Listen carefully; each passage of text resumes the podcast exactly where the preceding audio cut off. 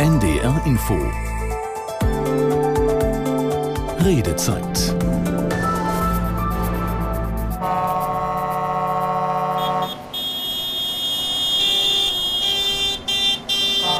Das wird Ihnen bekannt vorkommen. Das ist das Geräusch der vergangenen Tage. Sie waren nicht zu überhören, die Hupen und Tröten der Traktoren. Und damit herzlich willkommen zur heutigen Redezeit. Am Mikrofon ist Susanne Stichler. Ja, wir alle kennen die Bilder aus den Nachrichten. Trecker an Trecker, korrekt hintereinander geparkt. So standen sie an vielen Orten auf Straßen oder an Autobahnauffahrten. Ja, vielleicht sind Sie deshalb auch zu spät zur Arbeit mal gekommen oder haben andere wichtige Termine verpasst. Der Protest Protest der Bauern, er war massiv. Am Montag dann der Höhepunkt in Berlin mit einem Bundesfinanzminister, der ja ausgebuht wurde, um das mal freundlich zu formulieren. Ein echter Schlagabtausch zwischen dem Bauernpräsidenten und dem Finanzminister. Wir hören rein.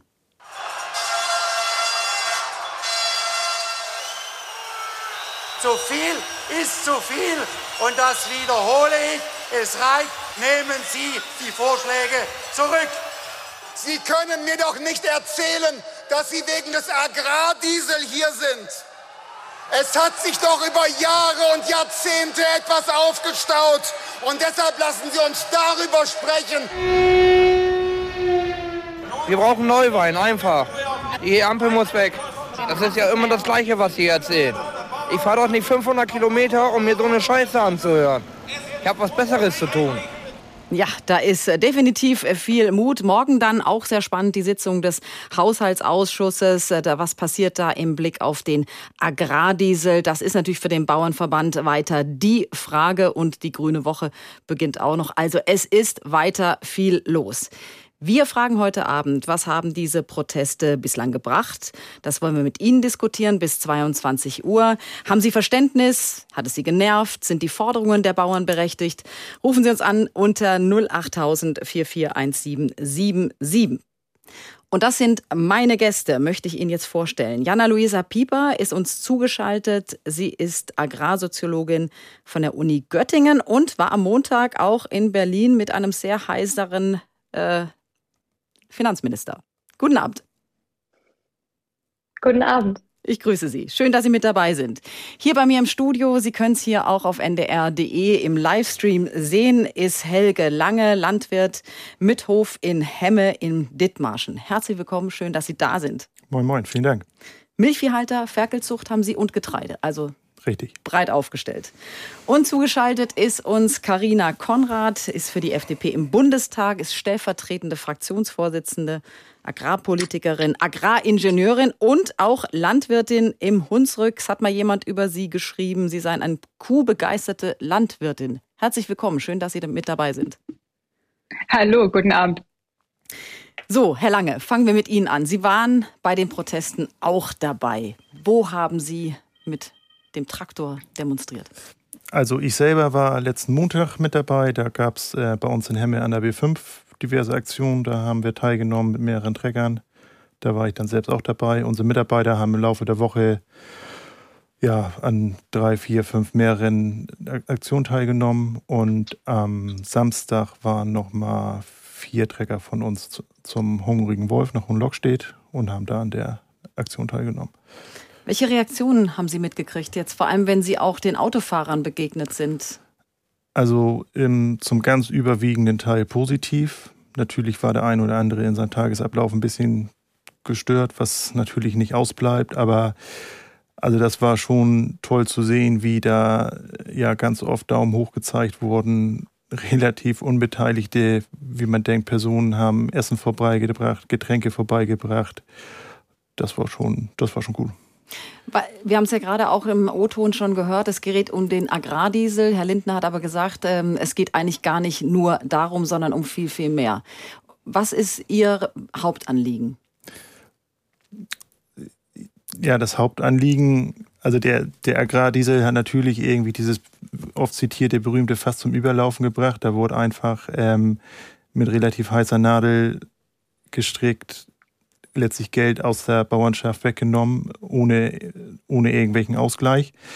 Ähm, ja, aber es geht natürlich oder ging natürlich um einfach um, um viel, viel mehr, um ja, um die, die Auflagen, die wir in letzter Zeit ähm, vorher schon, schon hinnehmen mussten. Mhm. Also da hat sich was aufgestaut, wird ja immer wieder auch äh, gesagt. Nehmen wir mal äh, Frau Konrad mit rein äh, für die FDP. Springen wir noch mal ganz kurz zurück in den Dezember. Ähm, da kamen ja die Kürzungspläne ziemlich ad hoc raus. Äh, wie haben Sie das in Erinnerung? Was haben Sie gedacht? Ich dachte auch, oh je, wie kann man denn auf so eine Idee? Ähm, ich war da auch sehr überrascht von. Äh, wir haben da auch nichts von gewusst und äh, waren dann schon sehr überrascht darüber, wie die Liste äh, dann ausgewählt wurde für die Kürzungen. Die Aufgabe war ja, ähm, und ich glaube, das ist auch, also das ist das große Missverständnis beiderseits. Auf der einen Seite haben da drei Leute zusammengesessen, äh, Herr Scholz, Herr Habeck, Herr Lindner mit dem Ziel in verfassungskonformen Haushalt nach so einem äh, wirklich auch ähm, alles andere als geplanten Bundesverfassungsgerichtsurteil aufzustellen und haben dann ähm, auch eine, eine Liste genommen, wo man nicht über Einzelbranchen nachgedacht hat. Ähm, und haben das ja auch korrigiert nachher. Und das war auch, äh, glaube ich, gut. Politik muss auch Fehler korrigieren können. Ähm, aber auf der anderen Seite ist das bei den Landwirten so angekommen, dass es jetzt wieder ein Frontalangriff auf die Branche ist. Ich verstehe das, weil es das schon sehr, sehr oft gab. Äh, und weil man sich dann auch immer wirklich in, in seiner Leistungsfähigkeit, in seinem Leistungsbereitschaft auch äh, persönlich angegriffen fühlt, wenn so harte Kürzungen auf den Höfen vorgenommen werden äh, sollen. Von daher ähm, ist es, glaube ich, wichtig, dass in Zukunft die Prozesse anders laufen, ohne Frage. Ähm, äh, das ist, äh, das, das hat mich auch äh, sehr geärgert, muss ich ehrlicherweise sagen. Aber Sie sind ja da wirklich äh, sehr nah dran. Man fragt sich ja, es ist ja klar, dass die Bauern protestieren können. Das haben Sie ja schon mehrfach gezeigt, auch vor der Corona-Pandemie. Wie kann es sein, dass man äh, so eine Entscheidung dann doch äh, trifft? Naja, ich glaube, da war ein gewisser Zeitdruck dahinter, denn ähm, irgendwann braucht halt auch der Bundestag einen Haushalt. Ähm, deshalb ist das vielleicht eine der möglichen Erklärungen. Entschuldigt natürlich hinten raus äh, nichts und ähm, beruhigt auch die Emotionen jetzt im Nachgang nicht. Ähm, die Frage ist ja, wie blickt man auch wieder nach vorne? Wie schafft Politik es dann auch wieder ein Stück weit Vertrauen äh, äh, wiederherzustellen, was äh, auch zerbrochen ist, wirklich wie so eine Vase, die runtergefallen ist und in, in 10.000 Scherben äh, zerschmettert ist. Äh, das war, glaube ich, wirklich nicht die Absicht und dafür kenne ich Christian auch schon lange genug, dass, äh, dass ich das auch sagen kann, dass das garantiert nicht seine Absicht war, aber es war natürlich die Folge, die dadurch ausgelöst wurde. Und mhm. ähm, jetzt ist ähm, das da und jetzt müssen wir halt gucken, wie wir damit umgehen. Es wurde dann ja korrigiert, das ist, äh, glaube ich, auch ganz wichtig äh, zu erwähnen. Das führt jetzt auch dazu, dass ein bisschen Zeit geschaffen wurde, weil die eine geplante Kürzung, die äh, Kfz-Steuerbefreiung, ähm, die wurde ja komplett zurückgenommen. Also diese grüne Nummernschild für die landwirtschaftlichen und forstwirtschaftlichen Fahrzeuge, das bleibt bestehen. Ähm, das äh, war auch, und das war mir auch im Gespräch mit vielen Landwirten äh, sehr schnell klar. Ich wusste es auch selbst vom Hof, aber das wurde dann auch immer wieder bestätigt, dass das auch noch das Schlimmere von den beiden äh, Beschlüssen war. Deshalb ist es wichtig, dass das schon mal mitkommt. Und ähm, der Agrardiesel, der wird jetzt schrittweise ähm, abgeschmolzen, so dass es auch ein bisschen planbar ist. Äh, mhm. Es muss aber auch klar sein, wenn das abgeschmolzen wird, muss es auch Zug um Zug Entlastungen geben an anderer Stelle. Und das ist jetzt die Debatte oder auch der Moment, wo wir äh, in der Koalition äh, jetzt tatsächlich auch äh, mal, mal einen Wurf machen müssen an der Stelle. Es ist in den letzten zwei Jahren nichts passiert in der Landwirtschaft. Es ist de facto nichts verschlechtert worden. Ähm, da haben wir Freie Demokraten, glaube ich, auch einen großen Anteil dran, weil unsere Koalitionspartner sich da vielleicht schon das eine oder andere vorgestellt hätten. Äh, aber auf der anderen Seite ist ja jetzt auch klar geworden an den Protesten und in den vielen Gesprächen, die alle die alle Abgeordnete ja auch äh, auf der Straße mit den Landwirten geführt haben, äh, dass man Unternehmer halt so auch nicht gängeln kann mit Bürokratie, mit Belastungen, dass auch das eine oder andere, was in den letzten Jahren sich da so angestaut hat, wo keiner mhm. mehr drüber nachgedacht hat, auch nochmal zurückgenommen werden muss. Also über das, äh, was auch für Ideen auf dem Tisch liegen, werden wir sicherlich bis 22 Uhr auch nochmal ausführlich reden. Jana-Luisa Pieper, Agrarsoziologin, nehmen wir jetzt auch mit in die Runde. Vielleicht auch nochmal zu Beginn die Frage, wie ist Ihr Blick darauf? Was haben die Proteste gebracht? Wir haben es gesehen, also so schnell, ich kann mich nicht erinnern, dass was so schnell wieder äh, zurückgedreht wurde. Wie ist Ihr Blick? Ja, ich glaube, dass die Proteste ein sehr, sehr großer Erfolg waren, wenn man auf die Mobilisierungskraft der LandwirtInnen guckt. Ähm, es ist meines Erachtens nach eine der großen Errungenschaften dieses Protests, dass sich so viele LandwirtInnen aller möglicher Couleur, also von kleinen Betrieben, mittleren Betrieben, ganz großen Betrieben, egal ähm, welches Verbandes, ähm, egal welches äh, Bundeslands- und parteipolitischen Orientierung, all diese LandwirtInnen haben sich diesem Protest angeschlossen. Es gibt nur sehr, sehr wenige Ausnahmen. Und ähm, das muss man erstmal schaffen. Das mhm. ist ein großer Erfolg. Aber ich glaube, es besteht da so ein gewisses Kommunikationsproblem. Und da möchte ich dieses berühmte Fass adressieren. Wir haben jetzt sehr viel über den Tropfen gesprochen, aber der Inhalt dieses Fasses ist glaube ich, in den letzten Jahren und Jahrzehnten einfach viel zu wenig kommuniziert worden. Da gibt es Existenzängste, da gibt es Wut, da gibt es große Sorgen bei den LandwirtInnen. Und ich glaube, manche VerbraucherInnen oder ähm, vielleicht auch manche PolitikerInnen ist ähm, ja erstaunt angesichts äh, dieser, dieser großen ähm, Emotionsgewalt ähm, dieser Proteste. Und das liegt alles in diesem Fass begraben mhm. sozusagen. Und das aufzudröseln und genau zu adressieren und daraus auch Forderungen abzuleiten, die ganz konkret sind. Ich glaube, das wird jetzt ähm, ja die Aufgabe der nächsten, äh, der nächsten Wochen sein. Und ähm, das ist bisher meines Erachtens nach etwas äh, misslungen. Und noch ein Aspekt, ähm, Natürlich haben wir es ja auch mit ähm, Vereinnahmungstendenzen von rechtspopulistischen und verschwörungsideologischen Gruppen zu tun. Das möchte ich an dieser Stelle auch nochmal erwähnen. Sie waren am Montag in Berlin, haben auch dort äh, erneut diese Gruppen gesehen. Allerdings hat sich der Bauernverband ja auf der Bühne äh, deutlich abgegrenzt. Immer wieder ja auch abgegrenzt. Ja, ja, ähm, klar, das ist auch ein ganz, ganz wichtiger Schritt, dass der Bauernverband sich abgrenzt. Ähm, dazu muss man sagen, nicht alle Verbände haben sich so klar abgegrenzt. Ähm, das Ganze geschah auch sehr zeitverzögert. Schlütziel hat natürlich sein Übriges getan, ähm, dass dort äh, sich abgegrenzt wurde. Mich hat etwas irritiert, dass sich auch nach links abgegrenzt wurde, ins linksextremistische Lager. Ähm, mir war bisher nicht bekannt, dass es dort irgendwelche Unterwanderungstendenzen geben sollte ähm, von den Protesten. Und ähm, ich muss auch sagen, die Verantwortung der Abgrenzung obliegt auch jeder einzelnen protestierenden Person. Und das hat mir ehrlich gesagt am Montag in Berlin sehr stark gefehlt. Also die Plakate ähm, teilweise waren schon sehr populistisch ähm, und auch die Abgrenzung zu dem sehr stark vorhandenen ähm, ja, rechtsextremen und äh, verschwörungsideologischen Lager, das sich dort tummelte. Bei der Demo, ähm, das geschah eigentlich fast gar nicht. Mhm. Ähm, lassen wir Herrn Lange dazu vielleicht nochmal Stellung nehmen. Sie, haben es gerade, Sie haben es angesprochen, Schlütziel, da ist der Wirtschaftsminister nicht von der Fähre gekommen. Ähm, rechte Gruppen waren mit dabei. Ähm, war natürlich eine Minderheit, muss man an dieser Stelle auch sagen. Wie blicken Sie drauf? Oder hätte man sich deutlicher mehr abgrenzen können und müssen? Ja, ich weiß nachher dann auch nicht, was man dann noch tun soll. Also Bauernverband und LSV, die haben das, denke ich, für mein Verständnis vorbildlich und ähm, ja in aller, aller Konkretheit und Schärfe getan. Ähm, ja, und äh, also äh, Demonstrationen, Proteste finden im öffentlichen Raum, in der Öffentlichkeit statt. Ich, ich weiß nicht, wie viel Einfluss man da doch noch, noch drauf nehmen soll. Mhm. Aber dass äh, Habeck äh, als in seinem Urlaub quasi aufgelauert wurde, das also wäre auch nicht mein Stil gewesen. Also das, da bin, da bin ich ganz klar. Also im Privaten hat man niemanden zu behelligen. Mhm. Also das lassen wir jetzt mal einfach so stehen. Also es war eben ein, ein, ein kleiner Teil, aber eben auch ein lauter Teil. Und das ist ja auch diese Wut, die wir am Montag nochmal sehr deutlich äh, gespürt haben. Auch die Ampel wieder am Galgen, äh, die Rufe, die Sie auch gerade gesagt haben, Frau Pieper.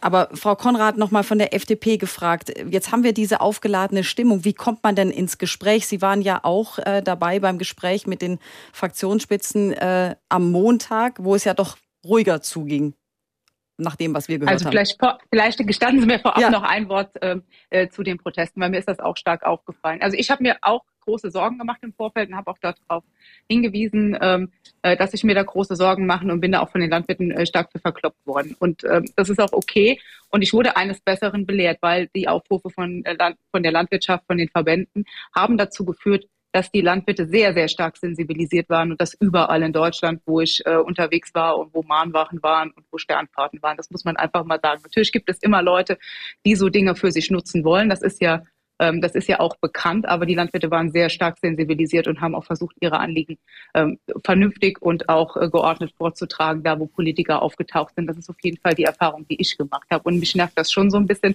äh, dass so diese Versuche immer wieder gemacht werden, zu delegitimieren, dass Leute Proteste haben, Anliegen haben äh, indem man sie entweder in die rechte Ecke schiebt oder indem man, und das ist auch stark passiert, Einkommen der letzten zwei Jahre als Begründung dafür heranführt, dass man jetzt ja gar keinen Grund hätte zu demonstrieren. Also äh, so geht's halt nicht. Wer, wer ein Anliegen hat, der darf auch demonstrieren in Deutschland und das ist völlig äh, legitim und auch in Ordnung. Das muss man auch einfach mal äh, so aussprechen, auch so sagen, vor allen Dingen nachdem auch so eine Protestwoche in der Größe und in der Dimension ja auch überwiegend gut abgelaufen ist. Und äh, einzelne Chaoten hat man überall immer dabei und das ist auch, ist auch anderen mhm. Protestgruppen äh, hm. schon passiert, sich davon abzugrenzen und das ist, glaube ich, richtig, was Herr äh, Lange sagt, irgendwann kann man ja halt auch einfach nicht mehr machen, als auch Leute dann des Platzes zu verweisen oder sonst was. Mhm. Ja.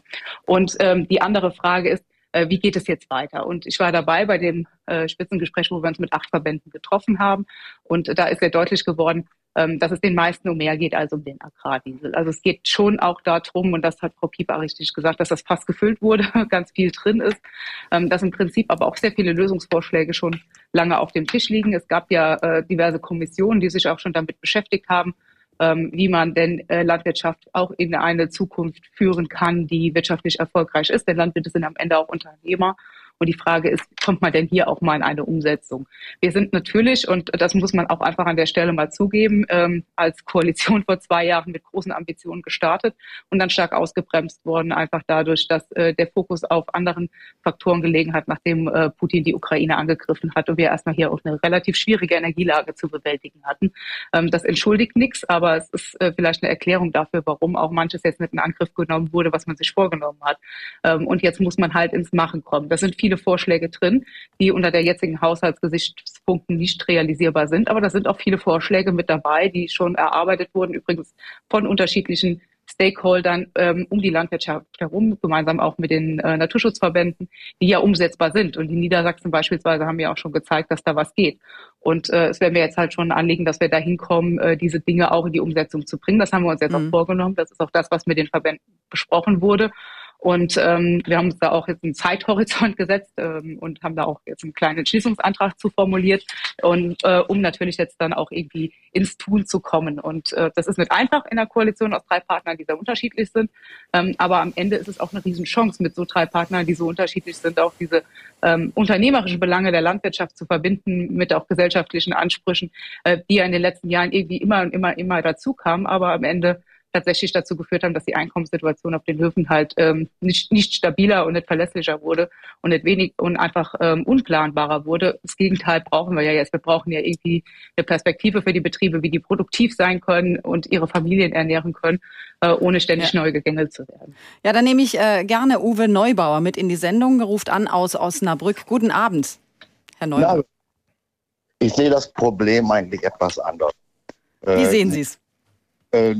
Äh, unsere Landwirtschaft, die sehr produktiv ist und sich auch bemüht für Landschaftsschutz etc. pp., sind ja eigentlich in einer Geiselhaft. Die großen Einkaufsorganisationen von, ja, man kennt sie alle, äh, brauche jetzt keine Namen nennen, den Bauern die Preise vorschreiben und die quasi genötigt sind, äh, auf Staatshilfen zurückzugreifen und Steuererleichterungen zurückzugreifen, äh, dann ist das kein echter Wettbewerb. Mhm. Mein Gedanke geht eigentlich dahin, äh, dass die Bauern viel mehr die Möglichkeit haben, direkt zu vermarkten. Und wenn ich jetzt, wenn ich auf den Wochenmarkt gehe und es ist ein schlechtes Wetter und es regnet, dann sehe ich kaum Menschen. Und ich sehe es in anderen Städten. Da gibt es Flächen, die sind überdacht. Da braucht der Wochenmarktbeschicker nicht ein großes Zelt aufbauen und was nicht alle. Äh, der kann seinen Stand klein und äh, dezent halten und kann seine Waren anbieten und somit auch seine Investition äh, geringer halten. Und das würde die ganze Sache ein bisschen attraktiver machen und man würde auch diesen großen Einzelhandelskonzernen, die sich dazu Einkaufsgruppen zusammenstellen und die Preise diktieren, äh, ein wenig, naja, ich sag mal, nicht den Wind aus den Segeln nehmen. Wir werden sie nicht wegdiskutieren können. Aber der, der Verbraucher, der Konsument, der hat die Möglichkeit, dann wirklich zu sagen, ich gehe jetzt zu meinem Bauern, wo ich weiß, das kommt aus der Region und das kommt nicht, Gott weiß woher. Mhm. Und ich glaube, da ist das Problem. Mhm. Und wenn ich dann die, äh, die Politik aus Brüssel sehe, wo wir manche Sachen in Überfluss subventionieren, die dann irgendwo in Afrika unter Preis wieder verkauft werden, dass da noch nicht mal ein Bauer seine Produkte verkaufen kann, äh, dann äh, sehe ich, dass die ganze Politik an dieser Stelle äh, mal konkret überdacht werden muss. Herr Neuber, ich würde es mal gerne weitergeben an Herrn Lange, der ja sich wirklich auskennt, der, der Milch viel im Stall hat. Wäre das eine Alternative oder denken Sie in diese Richtung? Ist das ein Teil vom Fass, dass man sagt, man ist immer diesen Handelskonzernen ausgeliefert, die am Ende wie ist es bei Ihnen, wenn Sie die Milch abgeben, wissen Sie ja nicht, zu welchem Preis Sie das nachher wieder gut geschrieben bekommen. Genau, also bei unserer Meierei wissen wir das so nicht. Also wir liefern Liter Milch und den ersten Liter des Monats, davon wissen wir den Preis in sechs Wochen. Das ist so. Ähm, ja, zwei Punkte dazu. Also das ist ja nun nicht so, dass die EU-Subventionen uns die niedrigen Preise ausgleichen, sondern die EU-Subventionen sind ja weitergefasst dafür da, dass wir Lebensmittel relativ günstig in der EU zur Verfügung haben. Also der Weg ist ein anderer als eben beschrieben. Ja, und dann zur Direktvermarktung. Natürlich kann das für den einzelnen Betrieb ein Weg sein. Unserer wäre rein von der Produktion wahrscheinlich ein bisschen zu groß, um alles direkt zu vermarkten. Aber auch die Direktvermarktung, das haben wir in, also in den letzten Jahren gesehen, schwankt, schwankt, also die, die Möglichkeiten der Erlöse schwanken da extrem. In der Corona-Zeit haben wir gesehen, dass viele Leute regional, bio und so weiter einkaufen, weil sie Zeit hatten, weil sie Geld zur Verfügung hatten. Das hat sich mit dem Ukraine-Krieg, mit, mit steigenden Energie- und Lebensmittelkosten komplett ins Gegenteil gedreht. Ähm, also mit Sicherheit werden wir uns auch nicht alle über Direktvermarktung über Wasser halten können. Aber ärgern Sie sich, dass, Sie, dass die großen Konzerne im Prinzip die Preise diktieren? Oder sagen Sie ja gut, das kriege ich dann doch irgendwie ausgeglichen und diese Schwankungen äh, sind dann nicht mein unternehmerisches Risiko? Also natürlich ärgern wir uns darüber, dass wir ja im Grunde nicht den Preis ranschreiben an das, was wir tun, aber ähm, ja, wir müssen dann als Unternehmer das, das beeinflussen, was wir können und das mhm. ist, das ist produktionsseitig. Frau Konrad äh, von der FDP, eigentlich ist doch das, was, äh, was Sie nicht so mögen, wenn im Prinzip der, der Preis vorgegeben wird.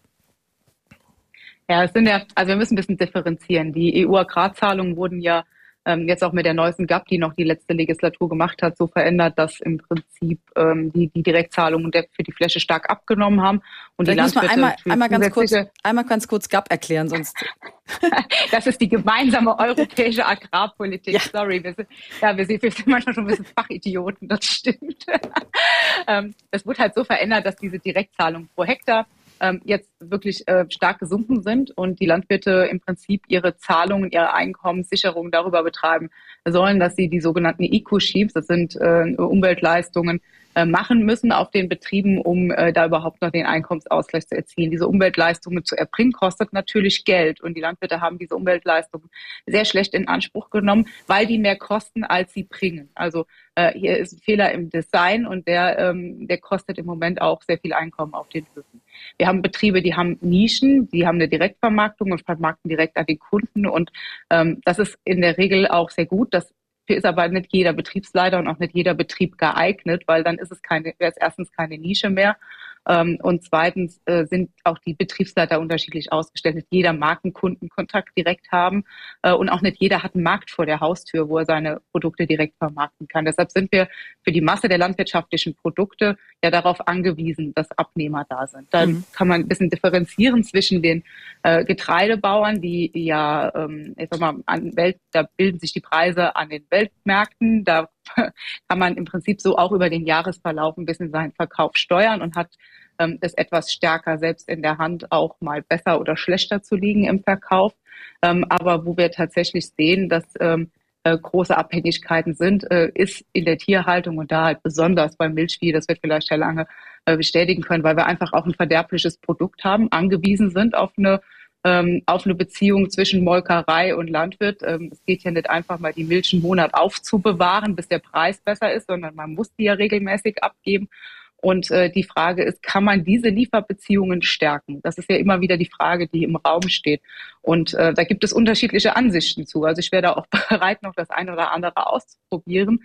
Aber am Ende muss halt ähm, der Preis irgendwo erzielt werden. Und wir beobachten seit Jahren, dass die Kundschaft in Deutschland leider nicht bereit ist, so wahnsinnig viel Geld für mhm. die Produkte auszugeben und Molkereien oft die Preise dadurch stabilisieren, dass sie stark im Export sind, gerade wenn sie keine ähm, große Veredelung von der Milch haben, sondern quasi nur die Haarmilch oder die Butter verkaufen. Je tiefer der Veredelungsgrad ist, also Molkereien, die Käse machen oder so, die zahlen oft bessere Preise aus, die nehmen aber auch kleinere Mengen nur ab. Also es ist ein wirklich komplizierter Markt und ein kompliziertes Geschäft. Das ist das, was ich damit zum Ausdruck bringen will. Ja. Und ähm, da gibt es nicht die eine Maßnahme, die funktionieren kann.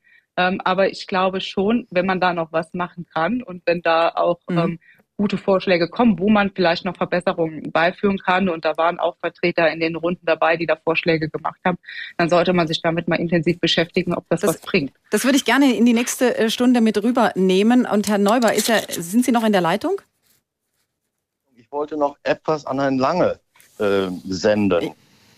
Ja. Ist, darf ich das noch? Ja, bitte. Ich hätte Sie noch äh, mich auch gefragt, ob Sie denn auf den Wochenmarkt gehen oder ob Sie dann auch sagen, ja. wenn es gerade Geld wieder ein bisschen knapper ist, dann lassen wir das doch wieder mit Bio und Wochenmarkt. Nein, ich gehe auf den Wochenmarkt und ich bemühe mich immer auf den Wochenmarkt zu gehen, wenn ich es dann schaffe. Aber wenn es Stein und Bein regnet, dann drücke ich mich da auch vorher. Mhm. Äh, dann gehe ich an die Kühltruhe. Nein, an Herrn Lange äh, gehe ich da. Sie sind ja nun Milchbauer. Ein Bekannter von mir, der ist nun Nebenerwerbslandwirt und hat eine kleine Schweinemast. Mhm. Und der hat mir mal erzählt, dass gerade während der Corona-Zeit, wo die Leute weniger grillen, ging der Schweineabsatz zurück. Und der hatte seine Schweine stehen und konnte die nicht abgeben. Die wurden ja. also groß und dann kriegte er Abzüge von den Schlachtereien, weil die Schweine zu groß und zu schwer waren. Herr Neuber, ich muss, ich, ich gebe die Frage gleich an Herrn Lange weiter. Ähm, Sie fragen, ob das, ob er die Erfahrung wahrscheinlich auch gemacht oder ob er das kennt, weil Sie hören die Musik, die Nachrichten ähm, verschieben, ja. können wir leider nicht verschieben. Ich ganz herzlichen Dank, dass Sie mit dabei waren und wir diskutieren gleich weiter hier bei der Redezeit. Rufen Sie weiter an 08000 441777. Die Frage ist, äh, wie sind die Bauernproteste bislang gelaufen? Was haben sie gebracht? Mischen Sie sich ein. Gleich nach den Nachrichten hören wir uns wieder.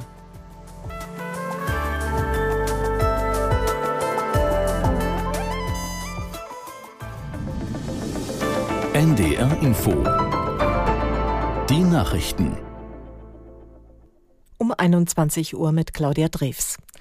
Regen, Schnee und Eis haben Straßen und Gehwege in weiten Teilen Deutschlands in gefährliche Rutschbahnen verwandelt. Vor allem im Süden und Südwesten gab es Unfälle. In vielen Schulen fiel der Unterricht aus. Aus der NDR Nachrichtenredaktion Mareike Makosch. Besonders groß waren die Behinderungen im Flugverkehr. In Frankfurt konnten zeitweise überhaupt keine Maschinen starten, weil die Sorge bestand, dass die enteisten Flugzeuge auf dem Weg zur Startbahn direkt wieder zufrieren. Auch in München wurden hunderte Flüge annulliert. Der Flughafen Saarbrücken blieb sogar komplett gesperrt. Im Saarland gab es allein bis zum Mittag mehr als 100 Glatteisunfälle. Bei der Deutschen Bahn hielten sich die Einschränkungen dagegen in Grenzen. ICEs durften zwar vorsorglich nur mit maximal 200 Stundenkilometern unterwegs sein, richtig massive Verspätungen oder Ausfälle blieben aber aus. Morgen soll sich die Wetterlage langsam entspannen, es bleibt allerdings kalt und zum Teil glatt. Viele Dieselmodelle von VW, Audi und Seat sind immer noch mit unzulässigen Abschalteinrichtungen ausgestattet. Zu diesem Schluss kommt das Verwaltungsgericht Schleswig nach einer Klage der deutschen Umwelthilfe. Aus der NDR Nachrichtenredaktion Laura Janke. Die Umwelthilfe hat gegen eine Entscheidung des Kraftfahrtbundesamtes geklagt. Das hatte zahlreiche Dieselfahrzeuge trotz unzulässiger Abschalteinrichtungen freigegeben. Für die Behörde reichte es aus, dass die betroffenen Modelle mit einem Software-Update nachgebessert wurden. Das sieht die Umwelthilfe anders und das Gericht gibt ihr Recht. Betroffen sind 62 Fahrzeugmodelle. Die wurden nach dem Dieselskandal nachgerüstet, unter anderem mit sogenannten Thermofenstern. Sie regeln die Abgasreinigung des Motors temperaturabhängig. Der Batteriezellenhersteller Northvolt hat sich endgültig für den Bau einer Fabrik im Kreis Dithmarschen in Schleswig-Holstein entschieden und entsprechende Verträge unterschrieben. Für die Erteilung einer Baugenehmigung fehlten nun nur noch die Zusagen der beiden Gemeinden, auf deren Flächen die Fabrik entstehen soll. Die Batteriefabrik bei Heide soll 4,5 Milliarden Euro kosten.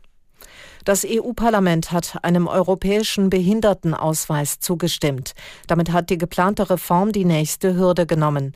Der EU-weite Behindertenausweis soll das Reisen leichter machen. Betroffene bekämen in allen Ländern dieselben Rechte. Bisher wird der Status nicht immer überall anerkannt. Ziel der EU ist es, die Reform noch vor der Europawahl auf den Weg zu bringen. Das waren die Nachrichten. Das Wetter in Norddeutschland. Heute Nacht trocken, in Südniedersachsen Schnee und Glätte, örtlich Nebel. Tiefstwerte plus zwei bis minus sieben Grad. Auch morgen trocken, nach Nebel länger sonnig, an der Nordsee etwas Niederschlag möglich, Höchstwerte dann von minus einem Grad bis plus fünf Grad. Es ist 21.03 Uhr.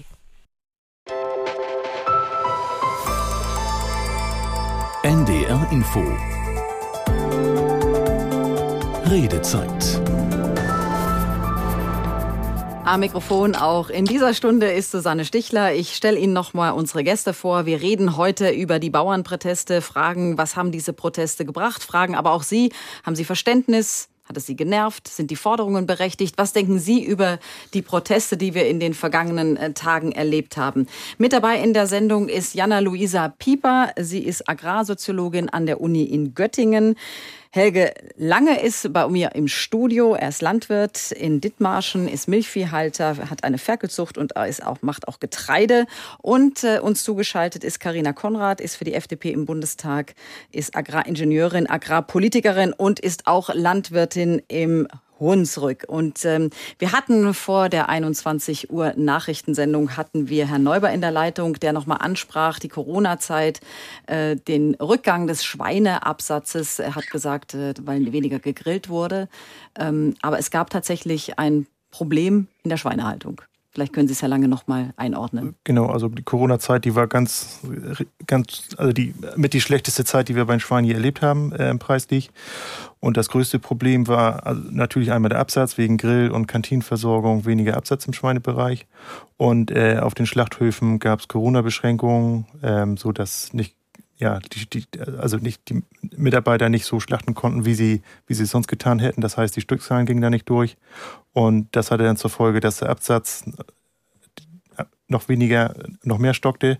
Und dadurch war es so, wie Herr Neuber das beschrieben hatte, dass viele Schweine zu schwer wurden und dann über gewisse Gewichtsgrenzen hinausgingen und dann entsprechend Abzüge kassieren mussten. Mhm. Dann haben wir das hier geklärt. Äh, ich würde gerne Frau Pieper noch mal zur Diskussion äh, vor den Nachrichten äh, fragen, was Sie dazu denken. Also die Lebensmittelkonzerne, die die Preise bestimmen. Ähm, wir haben gerade gesagt, vielleicht hat, ist das auch in dem Fass drin, das jetzt übergelaufen ist. Wie sehen Sie das? Ja, klar. Also der Preisdruck ist eben ein Element äh, dieses Fasses, äh, der auf die LandwirtInnen wirkt.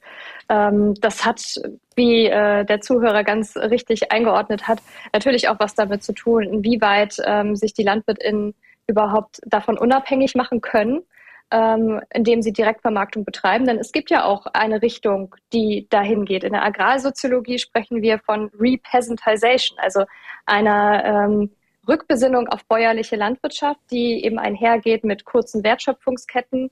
Das heißt, dass möglichst äh, wenig zugekauft wird an Inputs, wenig ähm, an den Handel verkauft wird, sondern selbst direkt vermarktet wird. Und ähm, das führt dazu, dass sich die LandwirtInnen, die das nutzen, eben äh, unabhängig machen können und diesen Preisdruck nicht in dem Maße verspüren. Aber diese, diese Sektion, wächst die im Moment oder das ist äh, schwer zu sagen. Es gibt tendenziell mehr diversifizierte Betriebe in Deutschland. Es gibt auch mehr Betriebe, die Direktvermarktung betreiben und tendenziell auch mehr ökologische Betriebe. Denn oft ist es so, dass Direktvermarktung auch mit ähm, ökologischer Landwirtschaft einhergeht, weil sich da einfach anderes ähm, ja, Marketing anbietet. Also man weiß, okay, es ist ein ökologischer Betrieb und es ist, äh, hat einen andere, anderen Stellenwert bei vielen VerbraucherInnen als ein konventioneller Betrieb. Und ähm, ja, und es gibt sogar ähm, AgrarsoziologInnen äh, weltweit, die davon sprechen, dass diese Repeasantization ein globaler Trend ist und vielleicht sogar die Zukunft der Landwirtschaft. Aber, Herr Lange, das ist sehr streitbar. Genau, Herr Lange hat es gerade auch gesagt. Sie haben sich, Herr Lange, Sie haben sich spezialisiert. Äh, Sie haben sich also divers aufgestellt. Das wäre für Sie schwer denkbar. Ja, also mit der Diversifizierung machen wir das ja schon. Also wir machen, wir machen Ackerbau, wir bauen. Aber wirklich jetzt eine, sagen wir mal, ein, ein, ein mit Hofladen, eine bäuerliche, also zurück im Prinzip zu den, zu den kleineren Strukturen, die ja auch tatsächlich auch nachhaltiger sind. Also ist, sehen Sie da eine Zukunft oder ist das im Prinzip in dem, wie wir die Landwirtschaft aufgestellt haben, gar im Moment so nicht drin?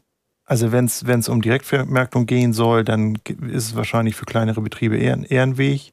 Ähm, für uns ist das in dem, in dem Maße nicht, nicht umsetzbar. Mhm. Frau Konrad, äh, nochmal vielleicht von ihr äh, an, aus der FDP nochmal ein Gedanke dazu. Ist das, wenn wir jetzt darüber denken, wie, wie, was, was tun wir denn jetzt mit den Sorgennöten der Landwirte? Wir haben den Preis gerade angesprochen. Ähm, ist es ein Weg weg von den großen Einheiten zu kleineren? Also man darf sich da keine Illusion her, hingeben. Ich mache auch schon mein Leben lang ähm, Landwirtschaft und Preise schwanken. Das ist immer so gewesen und die Preisschwankungen sind auch was, ähm, was Landwirte ja auch kennen. Wir haben allerdings äußere Einflüsse, die sind nicht klein. Der äh, Klimawandel wirkt sich auf die Betriebe direkt aus. Und ähm, das führt halt dazu, dass wir im Prinzip mehr Handlungsspielraum brauchen, auch ähm, ähm, und nicht immer weniger. Und das ist ja im Prinzip das große Problem, was wir auch äh, jetzt in der Landwirtschaft spüren. Wir merken halt irgendwie, man muss sich anpassen ähm, weil es Klimaveränderungen gibt, hat aber immer weniger Sorten zur Verfügung. Man muss sich äh, anpassen und hat mit neuen Schädlingen, neuen Krankheiten äh, zu kämpfen, ähm, hat auch, äh, wenn, wenn feuchte Sommer sind, mit Pilzerkrankungen in einer Geschwindigkeit zu kämpfen, wo man nichts mehr ähm, dagegen zu setzen hat, äh, weil die Palette an Pflanzenschutzmittel, Wirkstoffen tatsächlich ganz, ganz stark geschrumpft ist über die letzten Jahre. Und das sind äh, Herausforderungen, denen muss man sich stellen. Also bei aller Romantisierung und äh, natürlich ist die Direktvermarktung für manche eine Nische, aber dafür muss man auch die Arbeitskräfte auf dem Betrieb haben. Und äh, Landwirtschaft hat sich ja nicht umsonst ähm, auch spezialisiert in den vergangenen Jahrzehnten. Und das, als ich in der Schule war, in der ähm, ich habe Landwirtschaft gelernt und erst danach studiert. Und ähm, als ich in der Schule war, 99, war das eine Berufsschule, da haben wir noch gelernt, äh, spezialisiert euch auf einen Betriebszweig. Äh, würde man heute wahrscheinlich keinem mehr so beibringen. Aber das war die Lehre, die man uns beigebracht hat. Und das haben, hat ja auch eine ganze Generation Landwirte getan. Das wieder rückabzuwickeln, ähm, geht halt nicht. Das, am Ende verliert man dann die äh, Betriebe und am Ende verliert man auf die Art und Weise auch ähm, die Basis der eigenen Nahrungsmittelversorgung. Das ist ja nichts, was man wollen kann. Man muss halt dafür sorgen, diese Spielräume, äh, die man hat in der Senkung der Produktionskosten, und das ist, sind die Punkte, die ich eben angesprochen habe, ähm, auch auszunutzen. Und ähm, das ist eine politische Aufgabe zum Teil, das ist eine betriebswirtschaftliche Aufgabe zum anderen. Das ist auch eine Ausbildungsfrage. Das hängt auch damit zusammen, wie viel Geld in den Betrieben übrig bleibt am Ende des Tages, um in neue Technik zu investieren, weil das alles auch sehr teuer ist. Ähm, aber ähm, ich sag mal, der, der Weg alleine zurück zu romantisieren, das klingt erstmal nett und gut. Aber der Verbraucher zeigt ja leider auch am Ende, äh, dass er eben nicht bereit ist, im großen Maße an der Supermarktkasse diese Leistungen auch zu honorieren ähm, oder über die Maßen zu honorieren. Und wenn wir der, im Export in manchen Bereichen mehr Geld verdienen als im eigenen Land mit den Nahrungsmitteln, dann können wir natürlich und müssen auch die Frage darüber äh, stellen, wie, wie wertschätzen wir eigentlich diese wichtige Arbeit, die Landwirte da leisten. Ähm, und das ist auch etwas, äh, dem sich der Handel ganz offen stellen muss, wenn er immer höhere Anforderungen an die Produktion von landwirtschaftlichen Produkten stellt, aber, aber Konrad, nicht bereit ist, Sie, Verträge Sie zu sagen machen. Jetzt, dass, Frau Pieper? Dass das jetzt äh, nicht möglich sei, Frau Konrad, Sie sagen jetzt, dass es nicht möglich sei, ähm, die Betriebe zu diversifizieren, zurückzubauen, sondern dass es eigentlich nur ein, ein Wachsen geben müsste, also Economy of Scale. Ich habe nicht gesagt, ähm, dass, dass, es dass nicht möglich ist, ich habe ähm, nur gesagt, dass es eingeschränkt ja. möglich ist und dass das nicht von heute auf und morgen geht, das alles wieder zurückzudrehen. Das sehe ich schon kritisch. Das machen ja auch viele Betriebe und das ist ja auch eine Bewegung, die wir durchaus äh, in, der, in der Forschung ähm, beobachten. Und ähm, wenn Sie sagen, ähm, wir müssen gucken, dass nicht noch mehr, dass das Betriebe nicht aufgeben, äh, wir haben ja schon ein Höfesterben und das liegt, denke ich, auch daran, dass es eben dieses Wachse oder Weiche gibt und äh, diese Orientierung an, wir müssen ähm, unsere Produktionskosten senken, damit wir am Markt weiter bestehen können und wir müssen die Politik so ausrichten, dass diese Produktionskosten weiter gesenkt werden können. Ich glaube, dass genau das ist doch der Weg, der auch in den letzten Jahrzehnten das Problem dargestellt hat in der Agrarpolitik. Und genau das ist doch auch einer der Kritikpunkte ähm, dieser Protestbewegung. Ja, ich glaube, da sind wir schon an einem zentralen Punkt der Debatte. Wo will man eigentlich hin? Ähm, und da gibt es nicht den einen Weg. Da hat jeder Betrieb seinen eigenen Weg. Wir haben in Deutschland ja eine unglaublich vielfältige Landwirtschaft. Da sind die Betriebe, und ich komme aus Rheinland-Pfalz, da gibt es wirklich äh, alles vom Direktvermarkter äh, über den Winzer, über den Obstbauer, ähm, über den Gemüsebauer, was ganz unterschiedliche Anbaubereiche sind, bis hin äh, zum Milchviehbetrieb oder auch äh, Schweinebetriebe haben wir jetzt wirklich nicht mehr viele, ähm, aber auch bis zum Ackerbaubetrieb, der halt äh, 600, 700 Hektar bewirtschaftet. Und äh, da gibt es ja nicht die eine Antwort. Ähm, und diese Antwort zu finden, das muss man schon den Betrieben überlassen. Und das ist eine politische Aufgabe, das vorzugeben, welcher Weg für die Betriebe der richtige ist. Politische Aufgabe ist es, jedem Betrieb die Möglichkeiten zu geben, seinen Weg zu finden. Und Aber sind wir denn haben da ein Höfe sterben, ja. weil die jungen Leute heute keinen Bock mehr haben, die Betriebe zu übernehmen. Das hängt mit Wertschätzung aber auch zusammen, die die Gesellschaft diesem Beruf gegenüberbringt. Das hängt damit zusammen, dass das sehr arbeitsintensiv ist und die Kinder schon von ihren Eltern mitbekommen, dass die irgendwie wenig Zeit haben, wo andere Eltern im Sommer irgendwie ähm, mehr Zeit haben mit Schwimmbad und Co. Ähm, und das ist irgendwie eine Grundeinstellung unserer Gesellschaft zur Leistung, ähm, die glaube ich, etwas äh, fehlgeleitet wurde in den letzten Jahren. Es geht mhm. nicht, dass Aber diejenigen die kann ich- meiste Anerkennung bekommen, die wenig leisten. Kann ich ganz kurz in das Duo nochmal Ja, äh, zwischen eingreifen? Weil Frau Pieper hat einen Gedanken ja aufgebracht, der ja auch immer wieder in den letzten Tagen auch diskutiert würde, dass natürlich, dass die großen Höfe, also die Wachse oder Weiche wurde, ist gerade gefallen, dass die großen, also die Subventionen werden so verteilt, dass auch viele kleine Höfe gar nicht mehr durchkommen. Kann da die Politik äh, nicht gegensteuern? Oder muss sie nicht auch im Sinne von nachhaltiger produzieren, regionaler produzieren? Wer die Lösung hat, solle sie nennen. Also es gibt, die Großbetriebe kriegen, es gibt ja diese Hektarzahlungen und ähm, die Zahlung nach Betriebsgröße äh, geht ja damit einher. Das heißt halt, dass größere Betriebe, die mehr Fläche bewirtschaften, natürlich höhere äh, Zuwendungen über die EU-Agrarpolitik bekommen. Ähm, besonders stark werden in der neuen GAP Betriebe gefördert, die junge Landwirte auf den Höfen haben. Das ist erstmal kein schlechter Weg. Das ist, glaube ich, ein richtiger Ansatz. Ähm, wo man nachbessern muss, ist äh, bei der Honorierung der Ökoleistungen, die, äh, glaube ich, schon ähm, besser in Anspruch genommen werden würden von den Landwirten, wenn sie auch ausreichender honoriert werden würden. Und ähm, das sind, das sind, glaube ich, die Punkte. Es hat nichts mit der Betriebsgröße zu tun, ob ein Betrieb nachhaltig ist oder nicht. Also das ist auch so ein, ähm, das, das lässt sich in keiner Studie äh, bewahrheiten. Das hängt am Ende damit zusammen, ähm, wie innovativ ein Betrieb ist und wie, ähm, wie nachhaltig er am Ende auch wirtschaftet. Und meine Beobachtung ist, da wo junge Leute mit in die Betriebe reingehen, gibt es halt einen Innovationsschub. Da geht man äh, auch mit der Zeit und passt sich äh, den neuen Herausforderungen viel besser an, ähm, als in einem Betrieb, wo jemand im Prinzip schon den Ausstieg aus der Landwirtschaft vorbereitet. Und wenn immer weniger Mhm. junge Leute bereit sind, die Höfe zu übernehmen, wird die Fläche pro Betrieb halt größer, weil die landwirtschaftliche Fläche kommt ja dann an den Pacht oder an den Kaufmarkt und irgendjemand bewirtschaftet die ja weiter, wenn sie nicht versiegelt wird oder bebaut wird. Und Mhm. ähm, daher kommt natürlich auch dann ein Zuwachs an Betriebsgrößen, was zu neuen Herausforderungen führt, weil dann auch wieder neue Kompetenzen von den Betriebsleitern verlangt wird, Umgang mit Mitarbeitern und so, was ähm, äh, was kein Also es ist einfaches ein- Spiel ist. Und ich Ja, bewundere jeden, Feld, ja. der, der sich dieser Aufgabe auch stellt. Also man muss da auch mal sehen, es gibt nicht die eine Lösung, es ist immer einfach für jemanden, der das nie erlebt hat, von außen da mitzureden. Ähm, ich würde jetzt äh, ganz gerne, weil wir ja die Redezeit sind, Jörg Prank ähm, äh, dran nehmen. Er ruft an aus Kiel. Guten Abend, Herr Prank. Guten Abend. Sie Ja. haben, was möchten Sie sagen? Wo sehen Sie die Proteste? Welche Meinung haben Sie? Ja, ähm, ich finde, es ist sehr dramatisch gemacht und ich habe viele Freunde, die aus der Landwirtschaft kommen und bei mir ist es auch so, dass ähm, meine beiden Großelternpaare beides Landwirte waren und ähm, es gibt immer zwei Seiten, die man auch betrachten muss und da muss man auch fair bleiben. Also Landwirte haben ein hartes Leben und ich möchte nicht äh, diese harte Arbeit machen. Aber man muss auf der anderen Seite auch klar erkennen, dass sie ähm, sehr vermögend sind, dass sie über, über große äh, Vermögen verfügen, dass sie die Möglichkeit haben, auf ihren landwirtschaftlichen Gütern zu wohnen, äh, dort zu bauen, generationenübergreifend sich äh, auch zu kümmern. Das ist auch ein Problem, was ja jetzt auf unsere Gesellschaft zukommen wird, dass wir gar nicht wissen, was passiert mit uns im Alter. Und ähm, äh, dazu kommt, es gibt Einnahmen aus PV, also aus Photovoltaik. Es gibt Einnahmen aus Verpachtung. Es gibt Einnahmen aus Windkraftanlagen. Es gibt Einnahmen aus äh, Bau, Baulen, Baulandbereichen, die man innerorts hat. Also äh, äh, nur zu landwirtschaftliche äh, Gewinne zu betrachten, ist mir zu einfach. Und wenn man da sagt, man hat jetzt, so, so, so wurde es in den Medien äh, äh, übertragen, man hat circa 15.000 Euro pro Betrieb an Zusatzkosten äh, durch den Wegfall der Dieselsubventionen. Ich denke, es, es ist im Großen und Ganzen zu verschmerzen. Aber ich möchte nur, dass wir alles ein bisschen betrachten. Mhm. Das heißt, Sie sind, äh, Sie sind kritisch, es ist Ihnen zu laut und äh, Sie finden, dass eigentlich die Ausgangslage für die Bauern äh, ganz gut ist. Ich gebe das einfach weiter an Herrn Ja. Lange. Und ähm, was entgegnen Sie?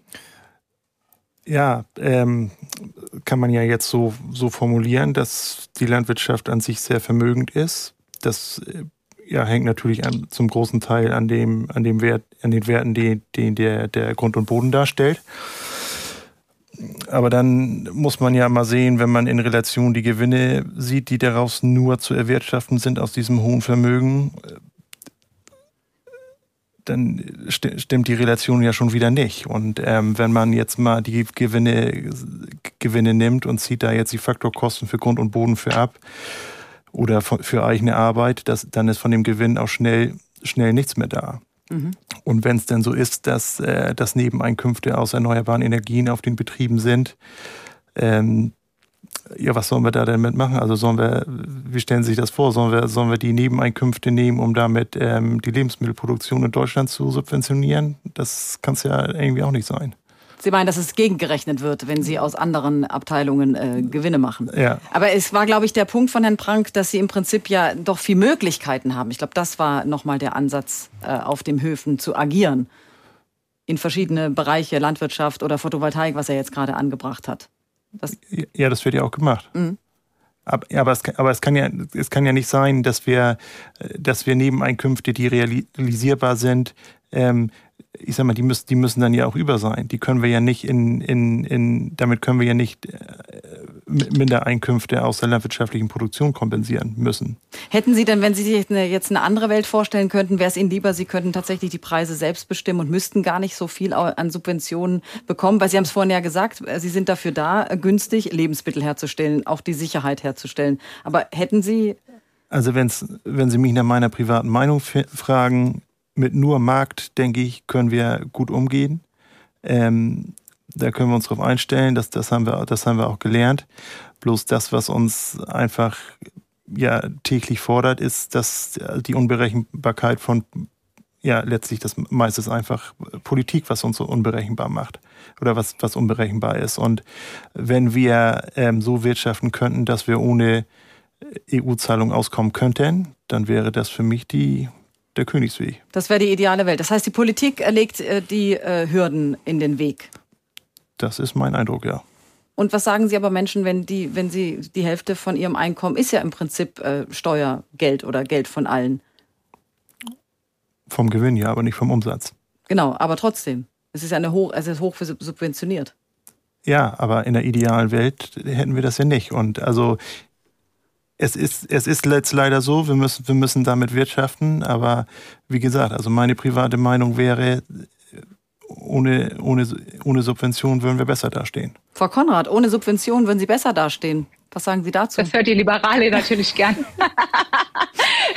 ähm, ja, nee, also ich meine, das hat mich ja auch irgendwie mal in die, in die Politik getrieben. Ne? Und das hat mich übrigens auch zur FDP getrieben, weil mich nervt das halt schon, diese Anfälligkeit auch für ähm, Argumente von außen, ähm, die, die einen natürlich diese Abhängigkeit von, von öffentlichen Zahlungen auch bringt. Man kommt ja irgendwie so in die Argumentationsdefensive, ähm, weil man öffentliche Gelder bekommt. Das geht natürlich erstmal ohne nicht, weil die Strukturen schwierig sind, weil wir in einem europäischen Wettbewerbsumfeld sind, was nicht einfach ist und weil wir ein Hochpreisland sind von den Löhnen her, äh, aber auch von den Kosten her. So eine gewisse Kompensation äh, wird man nicht einfach wegdiskutieren können. Das erkennt äh, auch die liberale Bäuerin an. Ähm, die Frage ist aber, wie erhöht man nicht die Abhängigkeit immer weiter, sondern wie reduziert man sie? Ähm, und was in den letzten Jahren passiert ist, ist ja, dass die Abhängigkeit immer weiter erhöht wurde. Ne? Bis auf diese Ausnahmeeinkommensjahre, die ja wegen den externen Schocks Ukraine-Krieg entstanden sind, äh, sind ja eigentlich die Abhängigkeiten immer weiter erhöht worden. Also kurzum, mit jeder Extensivierungsmaßnahme wird im Prinzip die Abhängigkeit von öffentlichen Zahlungen erhöht. Und äh, die umgekehrte Frage ist doch, wie, wie reduziert man das? Und das sind eben die Punkte, die ich eben genannt habe. Ähm, man kann den Instrumentenkasten nicht immer weiter einschränken, sagen, ihr müsst mehr äh, mehr Nachhaltigkeit, mehr Ökologisierung, mehr davon, mehr davon, mehr davon, ohne dass die Effekte nachher nachgewiesen werden. Weil wenn ich mir jetzt die Debatten von vor vier, fünf Jahren angucke oder von vor zehn Jahren und gucke die mir heute an, scheint sich ja für die Umwelt, für die Biodiversität, für die Artenvielfalt nichts verbessert zu haben. Also äh, hört man die Umweltverbände ähm, rufen, dann ist ja nichts erreicht worden, obwohl so viel Geld äh, in diese Maßnahmen geflossen ist. Also lasst die Landwirte doch einfach mal Maßnahmen ergreifen, die wirklich nachher Effekte bringen, die sie kostengünstiger umsetzen können. Gibt ihnen mehr Freiheit auf dem Acker und nicht weniger. Das muss doch dann eigentlich der bessere Weg sein und ähm, auch der ähm, bessere Weg dann äh, für die Landwirte selbst. Aber ich sag mal, was eben ähm, der Hörer gesagt hat, das ist ja ein wichtiger Punkt. Der Arbeitsplatz in der Landwirtschaft ist halt unheimlich teuer.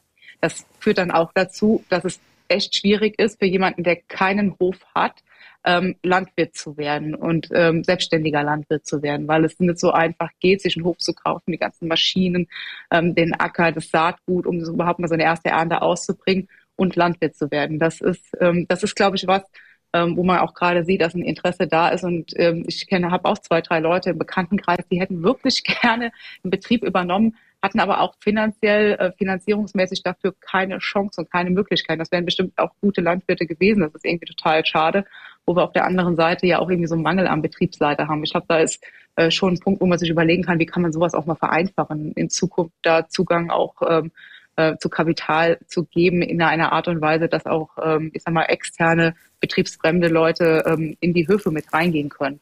Mhm. Und äh, die meiste Fläche gehört übrigens gar nicht den Landwirten. Das hat die Bildzeitung irgendwie letzte Woche im Rahmen dieser Diskussion mal äh, aufgebracht, dass 60 Prozent der landwirtschaftlich genutzten Fläche gepachtet ist von den Landwirten. Dann haben wir das auch noch geklärt. Ich danke Ihnen ganz herzlich. Danke auch an Jörg Brank aus, Kühl, äh, aus Kiel und äh, gehe weiter zu Antje Bohn aus Osten-Altendorf. Guten Abend. Guten Abend. Ich möchte gerne mal einen ganz anderen Aspekt in die äh, Waagschale legen. Und zwar, ich habe immer das Gefühl, es wird sich auf hohem Niveau wird gestritten. Aber mal in die Geschichte zurückgeguckt. Der Landwirt ist die Basis für alles. Jeder kann ja mal versuchen, eine Woche ohne was zu essen und ohne was zu trinken auszukommen. Da wird er feststellen, es funktioniert nicht. Und da kann man noch so einen tollen Job haben, kann noch den tollsten Mercedes vor der Tür haben. Es bringt einem nichts. Und nur weil wir Landwirte so toll sind und so produktiv sind, ist dieses ganze Leben, was wir haben, ja nur möglich. Und als nächstes, nach den Landwirten, brauchen wir die Handwerker. Nur weil die immer so fleißig sind und uns sich darum kümmern, dass Häuser gebaut werden, dass Leitungen gelegt werden und so. Nur dadurch ist diese Basis, unser System möglich. Und in diesem System bewegt sich der heutige Verbraucher. Der hat einen netten Bürojob, der geht, wenn er was zu essen braucht, geht er zum Discounter. Ansonsten geht er ein bisschen abends mal zum Bespaßen ins Fitnesscenter oder geht schwimmen und fährt nochmal in Urlaub. Und es wird immer auf dem Landwirt drauf rumgehackt. Und jetzt frage ich mal, wie komme ich auf die Idee? Derjenige, der mir mein tolles Leben ermöglicht, das ist ja wirklich ein super Leben, was wir im Moment hier führen. Uns geht's allen gut. Wir haben Satz zu essen, wir haben Satz zu trinken. Wir können uns Dinge leisten. Da hätten Generationen davor, die hätten davon geträumt. Und äh, genau das, was das ermöglicht, da trete ich drauf rum und mache alles, damit es denen schlecht geht und damit die ihre Arbeit nicht machen können. Da werden irgendwelche Regeln gemacht, also wo, wo man als Landwirt immer denkt, wie kann ich nur? Man ist immer bemüht, weil der Landwirt ist einfach ein ganz pflichtbewusster, bodenständiger Mensch, weil der eben immer an der Basis steht der weiß, wenn er das nicht vernünftig macht, kommt er zu keinem vernünftigen Ergebnis. Man versucht mhm. immer wieder, das zu umgehen und noch irgendwie da wieder was rauszuholen, dass man doch noch auf die Gewinnseite kommt. Sind Sie, denn, sind Sie denn Landwirtin? Ja, wir haben, wir haben Landwirtschaft. Wir haben 240 Kühe und wir selber machen schon seit 30 Jahren gewerblich äh, Gartenpflege nebenbei und, und äh, so Gewerbe, also weil wir sonst gar nicht äh, mhm. rumkommen würden. Also so schlecht Bohn, sind die ja, Gewinne. Das haben wir gerade verstanden. Ich würde, Frau Bohn, äh, bleiben Sie noch mal dran. Ja. Ich würde gern äh, Jana-Luisa Pieper, unsere Agrarsoziologin aus äh, Göttingen, noch mal da fragen. Der, der, es ging jetzt in Richtung Verbraucher zu bequem. Wir nehmen das alles äh, gerne hin, aber am Ende ähm, ist da zu wenig Respekt vor den Landwirten. Wie ist da Ihr Eindruck? Ja, das ist ein, äh, eine ganz mir vertraute Erzählung. Ähm, ich habe im Rahmen meiner Studien ähm, der Landfrauenstudie jetzt äh, von 2019 bis 2023 äh, deutschlandweit mit Frauen in der Landwirtschaft gesprochen, genauso äh, wie Sie, Frau Bohn. Und äh, diese Frauen erzählen mir vielfach ähm, etwas Ähnliches wie Sie auch. Und ich glaube, ähm, das ist da einfach ein Gefühl von nicht gesehen werden, zu wenig Wertschätzung, was ich da raushöre. Es ist ein äh, Gefühl eines, eines Statusverlusts und äh, gleichzeitig aber auch ähm, so ein gewisses Feindbild der äh, VerbraucherInnen ähm, und der Politik, äh, die ihnen vermeintlich ähm, ja, etwas in den Weg legen würde. Und natürlich ist es auch ein, eine berechtigte Kritik. Ähm, wir haben ja gerade schon über die verschiedenen Krisenlagen in der Landwirtschaft gesprochen und über viel zu schnelle Politikanpassungen. Ähm, und die LandwirtInnen kommen da einfach manchmal nicht hinterher. Das ist viel. Und daraus entstehen natürlich auch so vereinfachte Erklärungsmuster, ähm, wie wir sie gerade gehört haben. Mhm. Und ähm, was ich da auch raushöre, ist so eine gewisse Dankbarkeitsstarre. Also, dass wir VerbraucherInnen ähm, da einfach äh, jetzt den LandwirtInnen dankbar für sein müssen und jetzt keine Ansprüche stellen dürfen und ähm, auch nicht äh, jetzt äh, irgendwelche neuen äh, Politiken äh, einführen dürften. Das ist äh, ja, ein sehr vertrautes Narrativ. Aber es gab ja sehr viel Zuspruch. Herr Lange hat es ja vorhin auch gesagt und die Zahlen, äh, die Umfragen belegen das ja auch. Es gibt viel Zuspruch äh, zu den Bauernprotesten. Es gibt allerdings nicht Zuspruch zu höheren Lebensmittelpreisen, wenn man das nochmal abfragt. Frau Pieper? Fragen Sie mich? Ja, gerne. Ähm, ja, klar, da ist, da ist eine große Diskrepanz. Also äh, das, was in den Einkaufswagen kommt und ähm, das, was man sich aber dann vielleicht vor der Kamera wünscht, äh, was äh, dann produziert werden soll, das ist, äh, das ist eine Differenz. Und ich glaube, da ist auch die Politik gefragt, einzugreifen und ähm, dort den äh, Markt so zu gestalten, dass die Produkte, die hier produziert werden, eben auch äh, gewissen Standards entsprechen sodass ähm, und dafür auch die richtigen Preise bezahlt werden. Karina Konrad von der FDP, Sie sind ja mittendrin. Sie haben, äh, Sie legen, glaube ich, vor einen Entschließungsantrag. Äh, da geht es, äh, glaube ich, auch um die Marktpreise. Was ist denn da für ein Vorschlag auf dem Tisch? Wir haben ähm, in dieser Legislatur ja ähm, immerhin schon mal hinbekommen, wenn, man, wenn man das so glaubt, wie schlecht das alles läuft, muss man mal sagen, es ist auch schon einiges gelungen, ähm, eine Tierhaltungskennzeichnung einzuführen. Weil wir werden natürlich als Politik keine Preise bilden. Das ist äh, völlig absurd. Die werden nie passen. Wir wissen ja nicht, wie sich die Kosten entwickeln. Also am Ende äh, ist ein Eingriff in den Markt an der Stelle ähm, weniger erfolgsversprechend. Das hat man schon mal versucht. Äh, zu Urzeiten der Bundesrepublik äh, in Ostdeutschland. Das ist alles äh, ja grandios gescheitert. Also daran sollte man sich kein Vorbild nehmen. Wir werden keine Preise diktieren, aber wir können Transparenz schaffen. Und das ist, ähm, das ist ja der Weg. Wir müssen am Ende auch zeigen, dadurch, äh, dass man tatsächlich auch deklariert, wo kommt das äh, Fleisch in dem Fall her und wo kommt, äh, wo, wie wurde es auch produziert, wie wurden die Tiere gehalten. Ähm, und dadurch auch eine Verbindlichkeit herstellen beim Verbraucher, tatsächlich hierfür auch äh, die Preise, die dafür erforderlich sind und auch aufgerufen werden müssen zu zahlen. Und ähm, das ist ein äh, Weg, den wir begonnen haben, den müssen wir auch weitergehen. Ähm, wir haben das für das Tier Schwein eingeführt und äh, wir müssen das jetzt auch weiter ausdehnen auf die anderen Tierarten, um ähm, auch überhaupt das erstmal kenntlich zu machen. Das ist ein äh, erster ganz wichtiger Schritt für die Landwirte, bedeutet das, mhm. ähm, weil die Landwirte wollen sich ja anpassen, die wollen ja auch ihre Stelle, wenn sie heute investieren, so umbauen, dass sie den Markt äh, von in fünf, in zehn, in 15 Jahren bedienen können. Die Landwirte denken da ja mhm. schon sehr, sehr weit auch im Voraus, wenn sie investieren. Ähm, deshalb wird da jetzt auch eine Förderung bereitgestellt, sowohl für den Umbau der, äh, der Stelle als auch für äh, eine gewisse Kompensation der laufenden Kosten in den höheren Haltungsstufen. Ich denke, das ist ähm, ein richtiger Schritt in die, äh, in die Richtung, die Sie auch ansprechen, Frau Pieper. Ja, ähm, das ist das, was wir tun können. Wir können aber am Ende nicht äh, Marktpreise festlegen. Ich äh, ähm, unterbreche Sie sehr ungern, aber die Kollegen der Nachrichten sitzen mir im Nacken. Es ist äh, halb zehn und wir wollen gleich weitersprechen, vielleicht in der nächsten halben Stunde auch nochmal, was jetzt für Vorschläge konkret vorliegen, wie es eigentlich in den nächsten Tagen und Wochen weitergehen soll, was mit dem Agrardiesel ist und äh, auch noch Perspektiven aufweisen. Ganz herzlichen Dank, Frau Bohn, für Ihren Anruf und ich sage schon mal, Jürgen Franz, äh, Sie sind dann nach den Nachrichten direkt unser erster Gesprächsgast. Jetzt aber die Nachrichten. NDR Info. Die Nachrichten. Um 21.31 Uhr mit Claudia Drews. Gefrierender Starkregen und heftige Schneefälle sind über die Mitte und den Süden Deutschlands gezogen. Es gab große Störungen im Flug- und Straßenverkehr, weil zum Beispiel am Flughafen in Frankfurt am Main die Maschinen schneller vereisten, als sie enteist werden konnten. Aus Frankfurt Roman Warschauer. Zwischenzeitlich waren keine Starts mehr möglich, weil der Eisregen dann aber nachgelassen hatte, konnten am Nachmittag die Flugzeuge wieder enteist werden. Damit war auch wieder genug Platz auf dem Vorfeld für die landenden Maschinen. Dennoch hatte der Eisregen für weitere Flugausfälle gesorgt. Aktuell sind rund 700 der für heute ursprünglich geplanten gut 1000 Starts und Landungen gestrichen. Zehntausende Passagiere waren davon betroffen. Insgesamt bleibt die Lage aber angespannt. Für die Nacht sind weitere Schneefälle angekündigt angekündigt. Vor allem morgen Vormittag soll es deswegen noch zu zahlreichen Ausfällen und Verspätungen kommen. Der Bundestag hat über den geplanten Abbau von Agrarhilfen debattiert. Bundesfinanzminister Lindner verteidigte erneut, dass die Subventionen für Agrardiesel gekürzt werden sollen. Aus Berlin Hans-Joachim Viehweger. Der Bund müsse nach Jahren einer sehr expansiven Haushaltspolitik Einsparungen vornehmen. Dies sei aber nicht mit einer Geringschätzung der Landwirtschaft verbunden, so Lindner. Vielmehr wolle die Ampel in Gesprächen mit den Bauern nach Wegen suchen, die Wettbewerbsfähigkeit der deutschen Landwirtschaft zu verbessern. Demgegenüber warf der CDU-Abgeordnete Josef Rief der Regierung vor, den Agrarsektor nicht nur durch die schrittweise Abschaffung der Agrardieselhilfen zu belasten.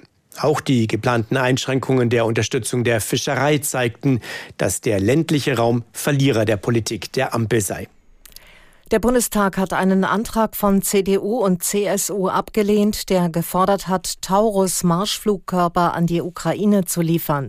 Wegen des Neins der Ampelfraktionen SPD, Grüne und FDP kam keine Mehrheit zustande. Der Taurus ist einer der modernsten Flugkörper der deutschen Luftwaffe und kann Ziele wie eine Bunkeranlage auch aus großer Höhe und Entfernung zerstören. Viele Politiker von Grünen und FDP können sich eine Lieferung an die Ukraine vorstellen. Kanzler Scholz hat sich allerdings dagegen ausgesprochen. Das Thema dürfte also weiter für Diskussionen sorgen. Auf Volkswagen könnte wegen des Dieselskandals neuer Ärger zukommen. Nach einem Urteil des schleswig-holsteinischen Verwaltungsgerichts sind viele Modelle von Audi, VW und Seat immer noch unzulässige Abschalteinrichtungen eingebaut. Das könnte bedeuten, dass Millionen Autos zurückgerufen werden müssen. Betroffen sind Modelle, die wegen manipulierter Abgaswerte schon mit sogenannten Thermofenstern nachgerüstet wurden. Geklagt hatte die deutsche Umwelthilfe. Der EuGH hatte vorher genauso entschieden. Volkswagen kann noch in Berufung gehen.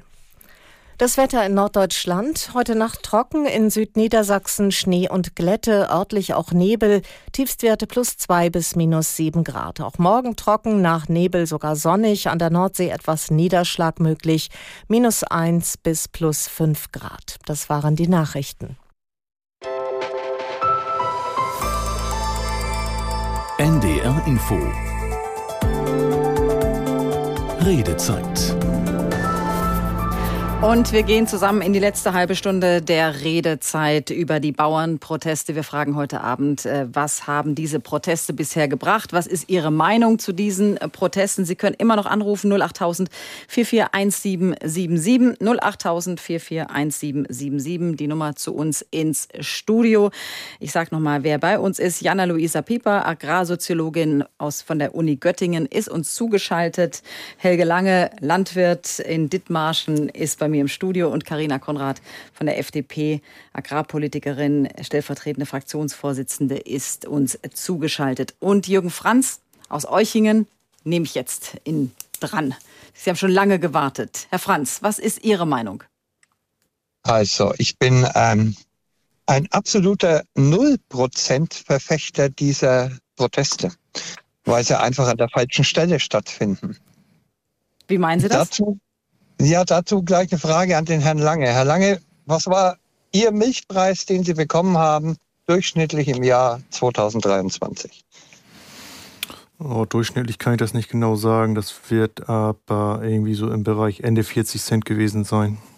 Ja, okay. Da Sie haben fragen schon. das, weil es ein gutes Jahr war oder ein schlechtes Jahr? Was meinen Sie? Nein, äh, nein, ich frage das, weil wenn ich in den Supermarkt gehe und mir einen Liter Milch hole, ist egal, ob es jetzt bei Lidl, Rewe oder sonst wo ist, kostet der im Schnitt 1,30 Euro.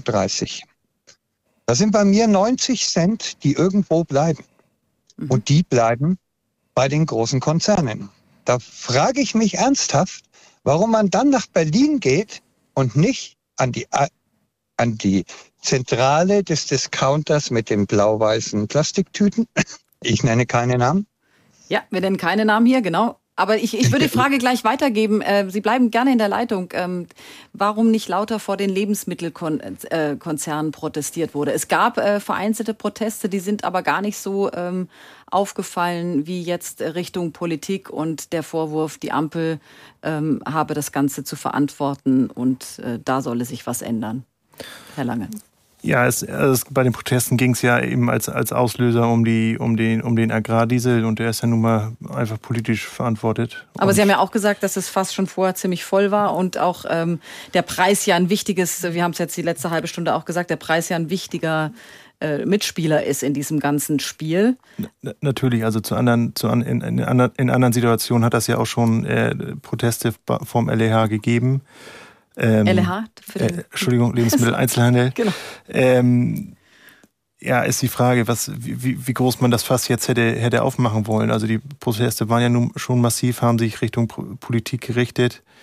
Weiß ich jetzt nicht, wie schlau das gewesen wäre, alle Lebensmitteleinzelhändler noch, noch zu, zu protestieren. Herr Franz. Wir waren ja dabei, gerade noch vor den Nachrichten, dass ein Diktat der Preise seitens der Politik nicht gewünscht ist, was ich auch durchaus nachvollziehen kann. Aber ich bleibe jetzt trotzdem noch mal bei diesen 90 Cent. Ich bin selber Lkw-Fahrer und ich weiß, dass diese 90 Cent auf gar keinen Fall in der Logistik stecken. Niemals. Mhm. Ähm, da stecken vielleicht 10 Cent drin. Und dann bleiben immer noch 80 Cent übrig, die meiner Meinung nach Ihnen zustehen, Herr Lange. Ihnen und nicht einem Lebensmittelkonzern. Weil das, was da passiert, ist ja, die Lebensmittelkonzerne werden immer reicher, kaufen sich in Agrargenossenschaften ein, kaufen immer mehr Hektar und verdrängen immer mehr den kleinen Bauern. Denn also, das ist ja das, was gerade passiert. Also Herr Franz, Herr Lange möchte Ihnen quasi das Geld äh, rüberschieben. Aber Sie haben es vorhin gesagt, Sie brauchen, Sie, also die Direktvermarktung ist für Sie, das ist zu groß der Betrieb, das würde nicht gehen. Sie brauchen diese Zwischenebene. Oder ist das... Ja, also es hat ja nun mal ich will jetzt nicht den, den, den Handel in Schutz nehmen, aber das hat ja nun einen Grund, warum wir uns alle spezialisiert haben. Also es gibt Erzeuger, das sind wir Landwirte, es gibt, es gibt den Handel, es gibt die, das, die Produktionsstufe davor, die die Milchprodukte verarbeitet. Ähm, natürlich ist es so, dass wir mit den drei, vier großen Lebensmitteleinzelhändlern in Deutschland schon eine relativ große Marktmacht auf der ab, abnehmenden Seite haben. Ähm, mhm. Ja, und natürlich wäre es schöner, wir würden, würden uns da vorher besser bündeln können, aber das ist eben das Problem, dass wir relativ viele Erzeuger sind, sprich relativ viele Landwirte und relativ wenige, wenige Abnehmer. Hm. Jana Pieper, äh, Jana Luisa Pieper vielleicht noch mal mit reingenommen äh, zu diesem Aspekt. Das haben wir jetzt mehrfach am Abend gehabt. Also die Preispolitik, die Preisbildung. Äh, Frau Konrad von der FDP hat gerade gesagt, der Staat wird und will da nicht eingreifen. Was sind denn Denkmodelle, dass mehr ankommt also und dadurch weniger Subventionen vielleicht auch gezahlt werden müssen? Ähm, ich würde das jetzt mal von den Subventionen etwas äh, abkoppeln und äh, mehr in die Richtung denken, wie kann man diese äh, Marktmacht von den großen äh, Lebensmittel-Einzelhandelkonzernen minimieren. Und da gibt es durchaus Bewegungen, ähm, die zum Beispiel Genossenschaftsmodelle suchen. Es gibt ähm, BäuerInnen, die sich zusammenschließen und äh, selbst eine Molkerei äh, gründen und äh, die äh, den Vertrieb gestalten.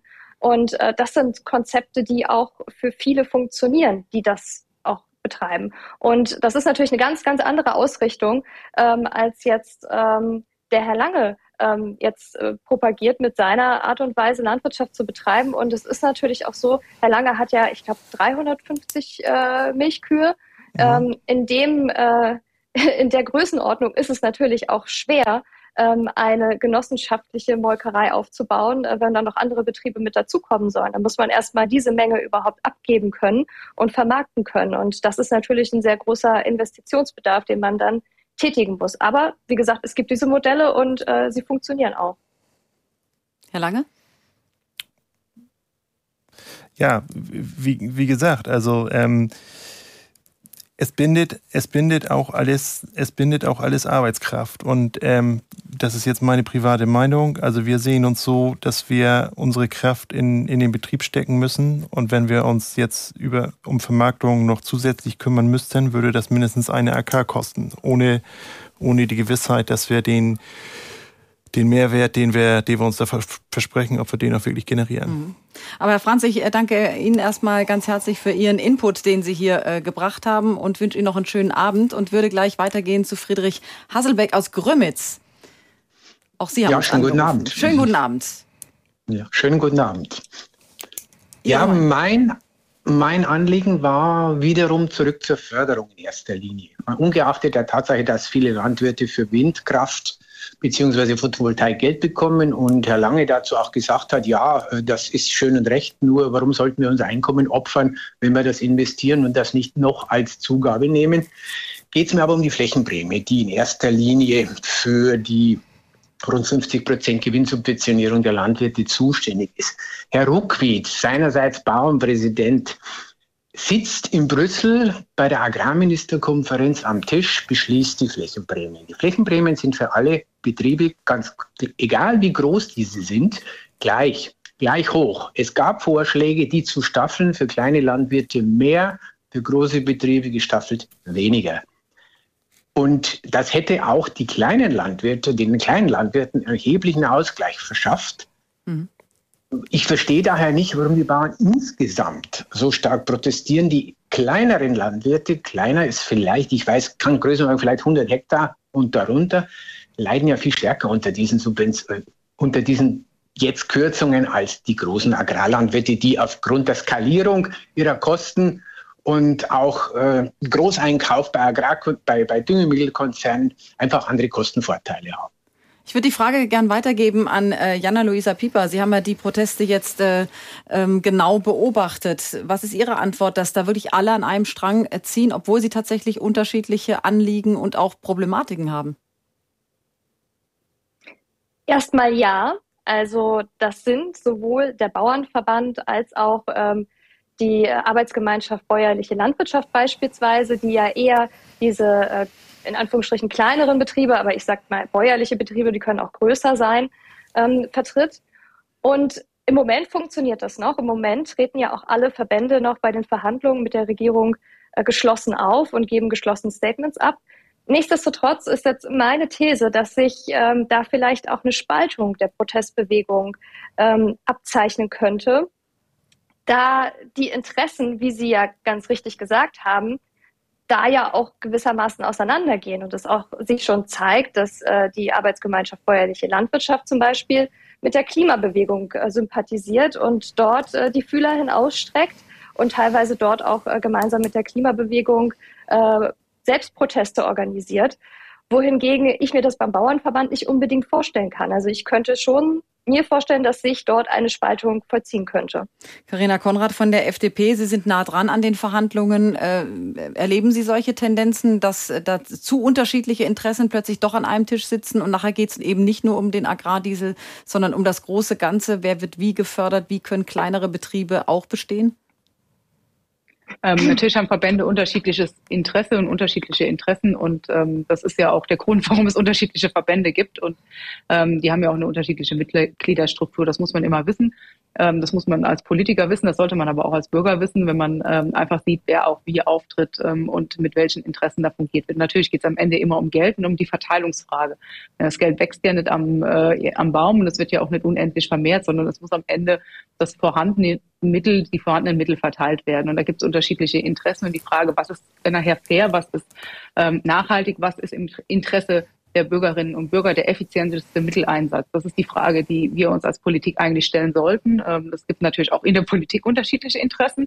Äh, Parteien haben unterschiedliche Interessen. Die Freien Demokraten ist daran unter gelegen, das landwirtschaftliche Unternehmertum ähm, äh, sehr, sehr stark zu forcieren, hier ähm, das zu tun, was ich eben gesagt habe, nämlich mehr Freiräume zu schaffen, Bürokratie abzuschaffen. Das kostet kein Geld, das kostet aber viel Überwindung und Mut, gerade von denen, die äh, jahrzehntelang nichts anderes gemacht haben, wie Bürokratie aufzubauen eben auch aus dem Interesse heraus Verteilungskämpfe damit äh, zu führen. Andere, ähm, unsere Koalitionspartner zum Beispiel, haben auch äh, grundsätzlich andere Interessen und das am Ende zusammenzuführen zu einem Gesamtpaket ähm, ist die Aufgabe. Es gibt genug Vorschläge, die auch gerade die Verbände miteinander äh, erarbeitet haben. Übrigens nicht nur die Landwirtschaftsverbände, sondern da waren ja auch noch mehr Organisationen mit beteiligt, zum Beispiel bei der Zukunftskommission Landwirtschaft oder auch bei der Borchardt-Kommission. Also es, wir haben ja keinen äh, keinen Mangel an äh, Erkenntnissen oder an Vorschlägen, was man tun kann, äh, sondern wir haben einen, äh, am Ende auch einen politischen Konflikt darüber, wie man die Mittel, die vorhanden sind, am effizientesten oder am besten einsetzt im Sinne der Landwirtschaft oder im Sinne von anderen. Und das ist der Streit, den man natürlich auch tagtäglich wahrnimmt. Und ähm, ich glaube, das ist auch das, wo wir als Gesellschaft wieder ganz anders miteinander in den Dialog kommen müssen. Ich habe jetzt auch in den letzten drei, vier Wochen gemerkt, dass es sehr einfach ist, ein äh, Opfer zu finden. Ich, äh, die Ampel muss weg. so, und dann ist alles gut oder Fragezeichen, frage ich mal. Ähm, ich habe auch schon erlebt äh, in der letzten Legislaturperiode, als äh, dann auch ganz viele auf der Straße gerufen haben, Merkel muss weg. Also es gab es auch. Die, die Lösung ist aber so einfach nicht. Und äh, wir sind in einer Demokratie und dann müssen wir miteinander um Lösungen ringen und streiten. Und dieser Streit ist äh, oft ein sehr, sehr anstrengender und nerviger Prozess. Was aber hier passiert ist, und das ist ja das, was ich ganz am Anfang gesagt habe, ist auch einfach in, in Fehler im, im Design. Also man kann so nicht in Nachtsitzungen äh, mit mhm. noch nicht ganz zu Ende gedachten Beschlüssen rausgehen und so viel Unmut hervorrufen. Dass das passiert ist, ähm, das tut mir leid. Ich konnte es jetzt persönlich nicht ändern, aber mir tut es wirklich leid, dass sowas passiert ist. Ähm, aber das muss jetzt auch die Lehre sein oder die, ähm, äh, die Aufgabe ist es jetzt auch wenigstens aus diesem Protest ähm, das zu machen, was jetzt auch dringend nötig ist, nämlich vernünftige Dinge auf den Weg zu bringen. Herr Haselbeck aus Grümitz, ganz herzlichen Dank, dass Sie heute Abend angerufen haben. Und vielleicht passt auch hier eine Mail von Jörg Siegfried aus Husum. Ich erlebe es so, dass zu viele Gruppen ihren Gruppenegoismus leben und möglichst viel Geld für ihre eigenen Leute vom Staat erstreiten wollen. Lokführer, Ärzte, Bauern, Lkw-Spediteure, jede Gruppe möchte ein großes Stück vom Kuchen, aber keiner möchte Kuchen backen. Wir kommen nur durch gemeinsam aus der Krise, durch Zurückhaltung und Hilfsbereitschaft, durch Zusammenhalt und Anpacken. Das ist seine, ähm, sein Input hier in unserer Redezeit. Und äh, am Telefon wartet Martin Eilers aus Rastorf. Guten Abend. Schönen guten Abend in die Runde. Ich verfolge das sehr, sehr interessiert. Bin leider kein aktiver Landwirt mehr. Äh, ich habe mal Landwirtschaft gelernt, komme mal auf dem Hof, so nur mal zum Hintergrund. Ich mhm. sehe das so, dass die Landwirtschaft in dem Sinne gar keine Subventionen bekommt sondern das sind Entschädigungen für fachfremde Wirtschaftseinschränkungen. Leider werden diese Wirtschaftseinschränkungen. Was meinen Sie damit, fachfremde Wirtschaftseinschränkungen? Äh, ich ich gebe Ihnen zum Be äh, äh geb Ihnen ein, Beispiel. Die, die Schweinehaltung, die wird bei uns äh, überfrachtet mit angeblichem Tierwohl und weiß ich was allem, äh, was da reinspielt. Dann sollen die Auslauf nach draußen kriegen. Völlig fachfremd. Wir haben Schweinepest, äh, afrikanische Schweinepest der Virus hält sich über äh, weitaus mehr als zehn Jahre im, im Boden und im, im, im Stroh. Das heißt, wir streuen eventuell mit Stroh ein in diese, diese Ausläufe. Das soll ja mit Stroh ausgekleidet werden, wo dieser Schweinepestvirus drin ist. Denken die Leute überhaupt nicht drüber nach. Das ist alles zu kurz gedacht. Und äh, äh wir haben äh, Düngungseinschränkungen. Äh, äh, wir haben als, als Beispiel ein bisschen aus der Vergangenheit genommen, hieß es damals, die Algenblüten in den Gewässern, das wären Phosphordünger aus der Landwirtschaft. Das habe ich in der Schule gelernt, dass Phosphor überhaupt nicht wasserlöslich im Boden vorliegt, also gar nicht ausgewaschen werden kann. Die Phosphorblüte in den Gewässern war weg. Als der Phosphor aus den äh, Waschmitteln der Haushalte verschwunden war, war die Phosphorblüte weg hatte nichts mit Landwirtschaft zu tun, war damals angeblich auch Schuld der Landwirtschaft. Also Und Sie das sagen, ist, dass da zu wenig angeblich aus Ihrer da, Meinung. Da sind zu wenig Fachleute drin. Aha. Und wenn man die Leute fachfremd wirtschaftseinschränkt mit Flächenstilllegungen und äh, aufgezwungenen äh, ähm, Fruchtfolgen, die oft überhaupt nicht sinnvoll sind, dann muss man das Entschädigungen, das sind Entschädigungen für Wirtschaftseinschränkungen. Und dass das oft nicht zu Ende gedacht wird, wir verlieren die Schweinehaltung, die ist zu über der Hälfte weg. Die Spanier bauen sie auf. Da werden die Schweine bei weitem nicht so gut gehalten wie jetzt bei uns, was angeblich nicht gut genug ist. Ein klassisches Beispiel ist die Geflügelhaltung. Wir haben hier die Käfighaltung verboten.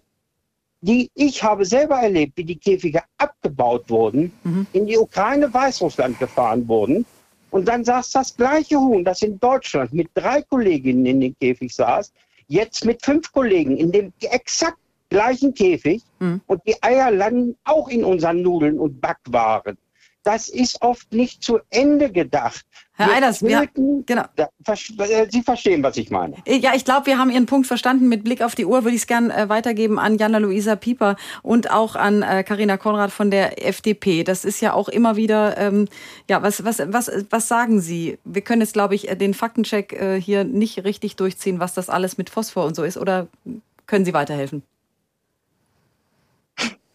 Ähm, ich, ich würde da jetzt äh, nicht äh, explizit auf Phosphor eingehen. Ich glaube, äh, es ist Konsens mittlerweile, dass nicht alle politischen Entscheidungen, die in der Vergangenheit getroffen wurden, ähm, richtig waren. Und ähm, es ist natürlich so, dass äh, es äh, Zielkonflikte gibt, ähm, gerade hinsichtlich äh, der Erhöhung der Tierschutzstandards bzw. Tierwohlstandards hier in Deutschland und dass äh, andere Länder eben nicht die gleichen Standards anlegen. Ähm, nichtsdestotrotz müssen wir uns ja, glaube ich, nicht darüber unterhalten, dass es sinnvoll ist, äh, Tierwohlmaßnahmen zu fördern.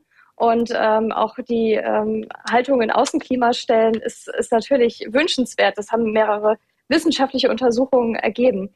Ähm, was ich daran ein bisschen problematisch finde, ist so dieses Narrativ von, ähm, die in der Politik, die haben alle keine Ahnung.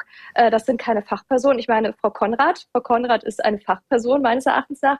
Aber abgesehen davon, dass Frau Konrad nun Agraringenieurin ist, gibt es natürlich auch andere PolitikerInnen, die Ahnung haben darin, äh, da, die damit, die darin Ahnung haben, PolitikerInnen zu sein und ähm, die Landwirtschaftspolitik betreiben können. Also ich habe das Gefühl, hm. dass da so ein Absprechen von Kompetenz besteht, ähm, dass so eine Art populistisches Narrativ auch ist von wegen äh, die Eliten, ähm, die in der Politik sind, äh, die ähm, haben keine Ahnung. Das ist natürlich ein vereinfachtes Erklärungsmuster für die komplexe Problemlage, in der wir uns gerade befinden. Mhm.